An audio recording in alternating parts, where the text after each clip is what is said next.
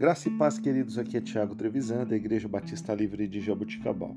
Vamos para o nosso devocional 534. Texto de hoje, Provérbios, capítulo 4, versículo 23.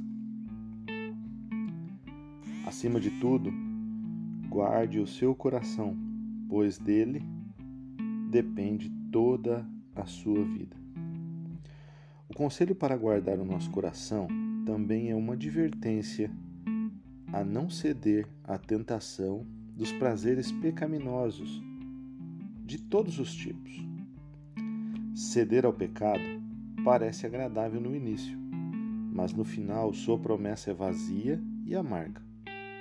O pecado pode satisfazer desejos de curto prazo, mas as suas consequências são de longo prazo, prejudicando nosso crescimento espiritual, nosso crescimento de vida, nosso relacionamento com as pessoas que estão à nossa volta e o nosso relacionamento com o Senhor Jesus.